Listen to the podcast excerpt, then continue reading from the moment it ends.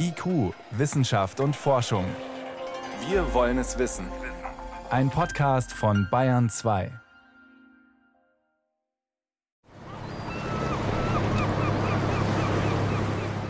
Wenn im Sommer die Hundshaie vor Helgoland auftauchen, dann möchte Matthias Schaber am liebsten sofort raus aufs Meer.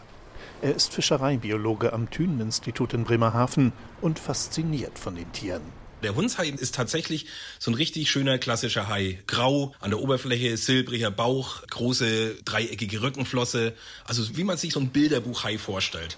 Außerdem ist er so etwas wie das Topmodel unter den Haien. Sehr schlank, etwa 40 bis 50 Kilo schwer und höchstens zwei Meter lang. Und, wie ein knappes Dutzend anderer Haiarten, auch in der Nordsee zu Hause. Aber dennoch ist unser Wissen um diese Haiart noch sehr lückenhaft. Und das ist das, was mich so fasziniert, dass wir im Endeffekt vor unserer Haustür eine Haiart haben, von der fast niemand was weiß, von der die meisten noch nicht mal wissen, dass sie hier vorkommt und die dennoch mittlerweile weltweit fast vom Aussterben bedroht ist. Sicher ist, Hundshaie sind nicht gefährlich für Menschen. Und sie scheinen Helgoland ziemlich attraktiv zu finden. Ab Ende Mai, Anfang Juni tauchen die Raubfische vor der Nordseeinsel auf und bleiben bis zum Herbst.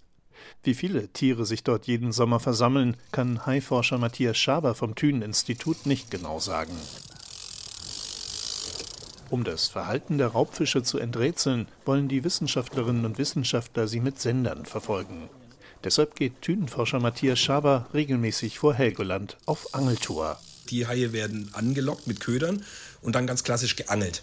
Wenn der Raubfisch an Bord ist, befestigt Matthias Schaber einen kleinen Satellitensender an seiner Rückenflosse, der den Hundshai dann in der Folgezeit ausspioniert. Und es hat sich eben gezeigt, dass im Herbst die Haie noch ein paar Wochen im Seegebiet bleiben und dann mehr oder weniger nicht unbedingt gleichzeitig, aber auf der gleichen Route Richtung Südwesten wandern, den Winter bei den britischen Kanalinseln verbringen und einzelne Tiere wandern dann bis in den offenen Atlantik und einer meiner markierten Haie ist bis nach Madeira geschwommen. Leider ist es mir noch nicht gelungen, eine Rückwanderung nach Helgoland nachzuweisen. Offenbar sind es aber vor allem erwachsene Weibchen, die sich vor Helgoland tummeln und die sich vorher vermehrt im holländischen Wattenmeer aufhalten. Hundshai-Weibchen bringen ihre Kinder in der Regel im Flachwasser zur Welt.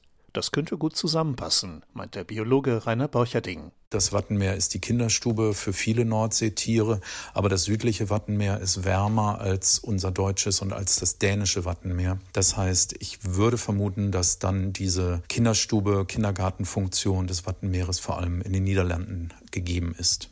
Also erst für Nachwuchs sorgen und sich dann rund um Helgoland vollfuttern, wo es im Sommer zum Beispiel reichlich Makrelen gibt? So könnte sich das High Life in der Nordsee erklären lassen, meint Matthias Schaber vom Thünen-Institut. Nur der Nachweis, dass es tatsächlich so läuft, der fehlt uns noch ein bisschen, da puzzeln wir noch. Ein weiteres Puzzleteil will Matthias Schaber nun mit Ultraschalluntersuchungen auf hoher See hinzufügen. Deshalb hat der Wissenschaftler beim nächsten Turn auf jeden Fall Hightech an Bord um dann bei den zu markierenden Haien mit dem Ultraschallgerät herauszufinden, ob sie tragende Weibchen sind oder ob diese Weibchen unlängst erst Nachwuchs geboren haben. Am Ende soll dann aus den Puzzlestückchen ein Bild werden. Mit dem Wissen der Fischereiforscher könnte man Schutzzonen in der Nordsee festlegen, in denen Haie und andere bedrohte Arten ihre Ruhe haben, so Rainer Borcherding von der Schutzstation Wattenmeer. Wir haben in der Nordsee noch kein richtiges Konzept für Schutzzonen, in denen Haie und Rochen sich entwickeln können und auch Seepferdchen und die große Islandmuschel. Solange überall rumgefischt wird, haben diese Arten halt keine Rückzugsräume. Matthias Schaber will das mit seinem Hai-Forschungsprojekt ändern.